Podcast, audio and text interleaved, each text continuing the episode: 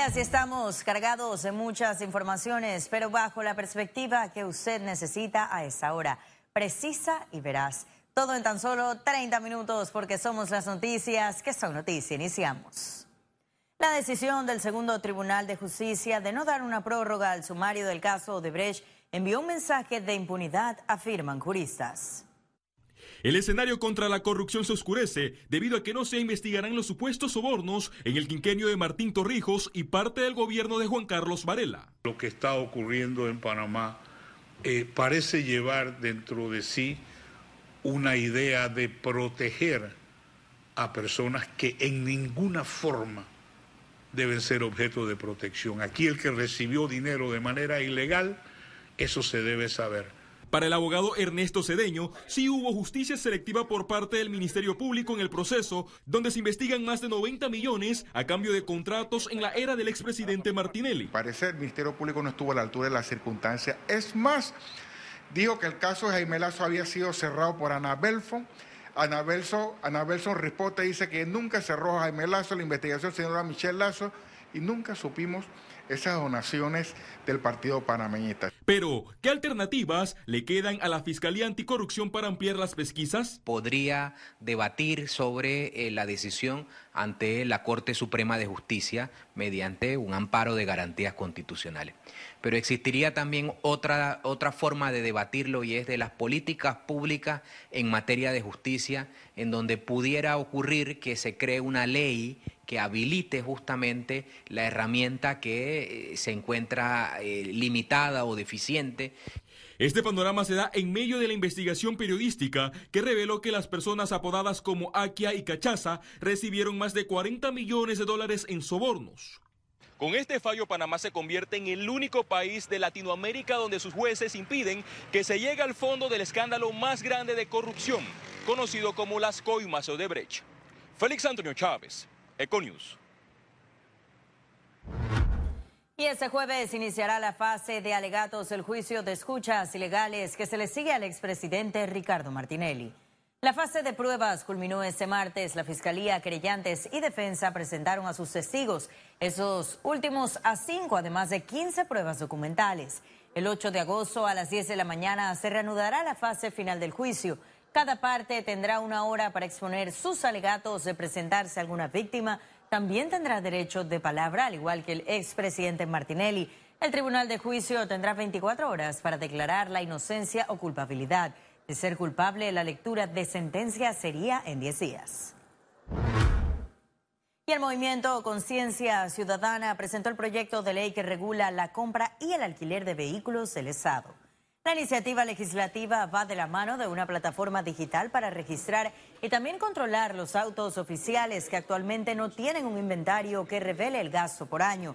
Ese proyecto también busca alcanzar a la Asamblea Nacional, donde actualmente su junta directiva gestiona el alquiler de 12 vehículos lujosos. No existe un taller centralizado donde se manejen las reparaciones y los mantenimientos de cada vehículo. Cada institución lo maneja de forma discrecional, eh, parte de, fuentes de corrupción no existe un manejo adecuado de los conductores. Hoy día, como funciona es que los conductores no son supervisados. Eso genera que conductores utilicen vehículos oficiales para uso personal, no solo del conductor, sino de otros funcionarios. Lo otro es que algunos conductores son subempleados pasan tiempo ocioso esperando asignaciones, asignaciones que muchas veces no llegan.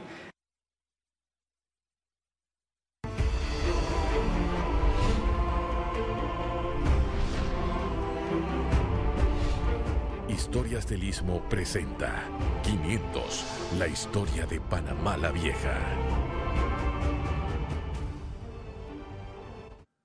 Y en conmemoración de los 500 años de la ciudad de Panamá, le traemos nuestro primer informe especial. Panamá, la ciudad más antigua. Ciara Morris plasma un breve recorrido con todos los detalles detrás de su fundación, ubicación y denominación. Adelante.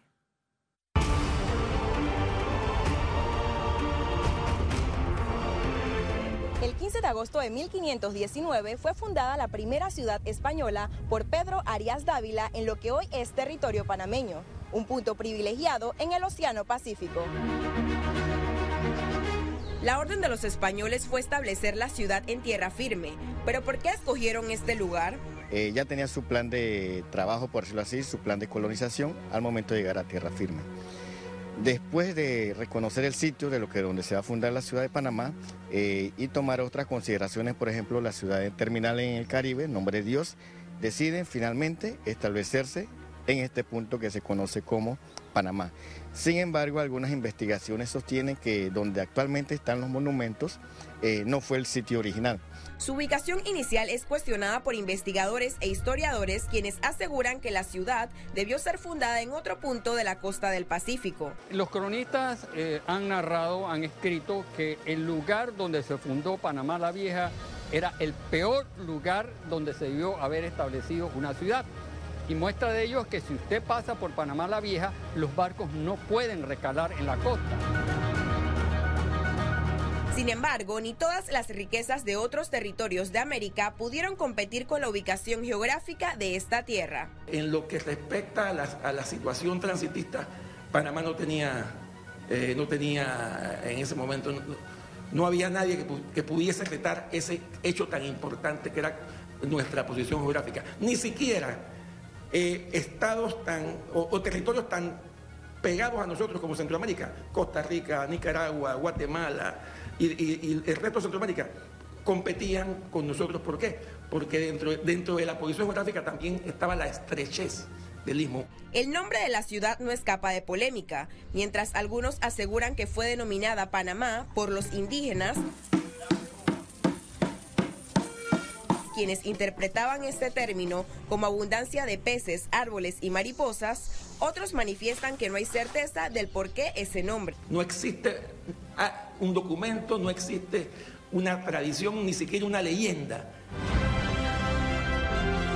La génesis del nombre de la ciudad no está clara y a ese debate se suma la interrogante de cuál es el término correcto para llamar hoy en día al lugar de sus primeros cimientos. El doctor Alfredo Castillero Calvo, a quien considero el, más grande historiador del periodo eh, español, el doctor Castillero señala que la terminología correcta es Panamá la Vieja. Entonces me parece que es, además es más poético. Panamá Viejo, ciudad destruida por crueles piratas que un día soñaron con tu tesoro y demás, una hermosa pieza. Y entonces pareciera que en torno a ese término es que se comienza a utilizar Panamá Viejo. Panamá es la ciudad más antigua que existe en tierra firme hasta nuestros tiempos. Gracias a la labor de conservación se ha mantenido como un puerto de enlace para el mundo. Ciara Morris, Econews. Economía. Gremios empresariales presentarán sus propuestas al proyecto de ley sobre contrataciones públicas en primer debate. Aquí le contamos. Tras la presentación en Asamblea Nacional del proyecto de ley que establece reformas a la Ley 22, el Consejo Nacional de Contrataciones Públicas solicitó cortesía de sala este lunes en el Pleno Legislativo y detalló los puntos que consideran hacen falta. En primer lugar, tenemos una propuesta que es la introducción en la ley de la acción de reclamo contractual. ¿Qué es esto de la acción de reclamo contractual? Es un recurso que se le da a las empresas o individuos contratistas para poder solventar alguna discrepancia que tenga con un funcionario. Por su parte, el presidente del Consejo Nacional de la Empresa Privada, CONEP, señaló que la situación de que empresas involucradas en casos de corrupción puedan o no participar en licitaciones debe ser definida. Bueno, hay varios puntos que se quedaron por fuera que quisiéramos ver en el tema, por ejemplo, de la limitación de que una empresa que ha sido condenada eh, vuelva a poder hacer algún tipo de contratos eh, con la nación. El empresario y expresidente de la PD resaltó que los cambios a esta ley influirán positivamente en la situación económica del país. La ley de contrataciones públicas juega un papel importante porque da señales de, de, estabilidad y de que las reglas del juego están claras para todos. Y no es que cada vez que hay una propuesta pareciera que el modelo apunta hacia una empresa en particular o pareciera que ya hay un re, eh, rediseño calculado para esa empresa. Se espera que estas reformas a la Ley 22 de Contrataciones Públicas sean discutidas esta semana en primer debate. Ciara Morris, Econews. El Consejo de Trabajadores Jonato pidió a la mesa de discusión del salario mínimo se lleve el costo real de la canasta básica. En conferencia de prensa, los voceros explicaron que el salario mínimo del país no puede ser establecido sin tomar en cuenta lo que implica cubrir alimentación, pago de servicios, educación y otros gastos. La mesa de trabajo en la que participará la empresa privada, grupos de trabajadores y el Ministerio de Trabajo y Desarrollo Laboral será instalada el próximo 7 de agosto. De esa manera podremos saber si el poder adquisitivo real de la clase trabajadora a cuánto alcanza, a cuánto llega. Si no se toman medidas urgentes para resolver ese problema eh, del poder adquisitivo de los trabajadores, lo que estamos generando es un círculo constante de pobreza, porque el 60% de la población trabajadora se encuentra eh, ganando salario mínimo, percibiendo salario mínimo. Quiere decir que si a esas personas no les alcanza para cubrir necesidades esenciales, tendrán menos poder de consumo y todas las medidas que se tomen a nivel de gobierno para mejorar o reactivar la economía serán un fracaso total. Y el HSBC anunció que recortará 4.000 empleos en 2019 para controlar los costos.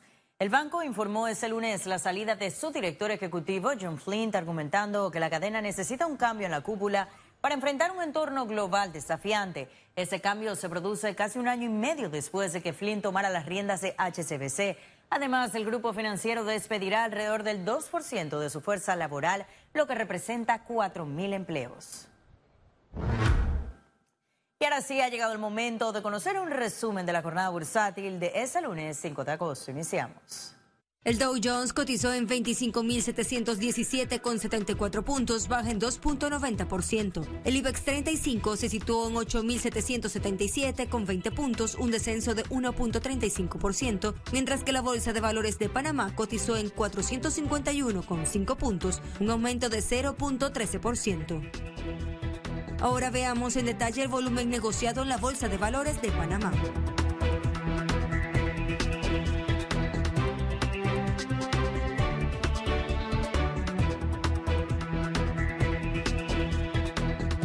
Total negociado 18 millones 368 mil con 11 centavos. Breve estaremos de regreso con las notas internacionales, pero recuerde también puede seguirnos en vivo desde su celular a través de la aplicación de Cable on the Go. Solo descárguela y listo. No se vayan, que en breve regresamos con mucho más de la emisión de hoy de Eco News. Ya volvemos.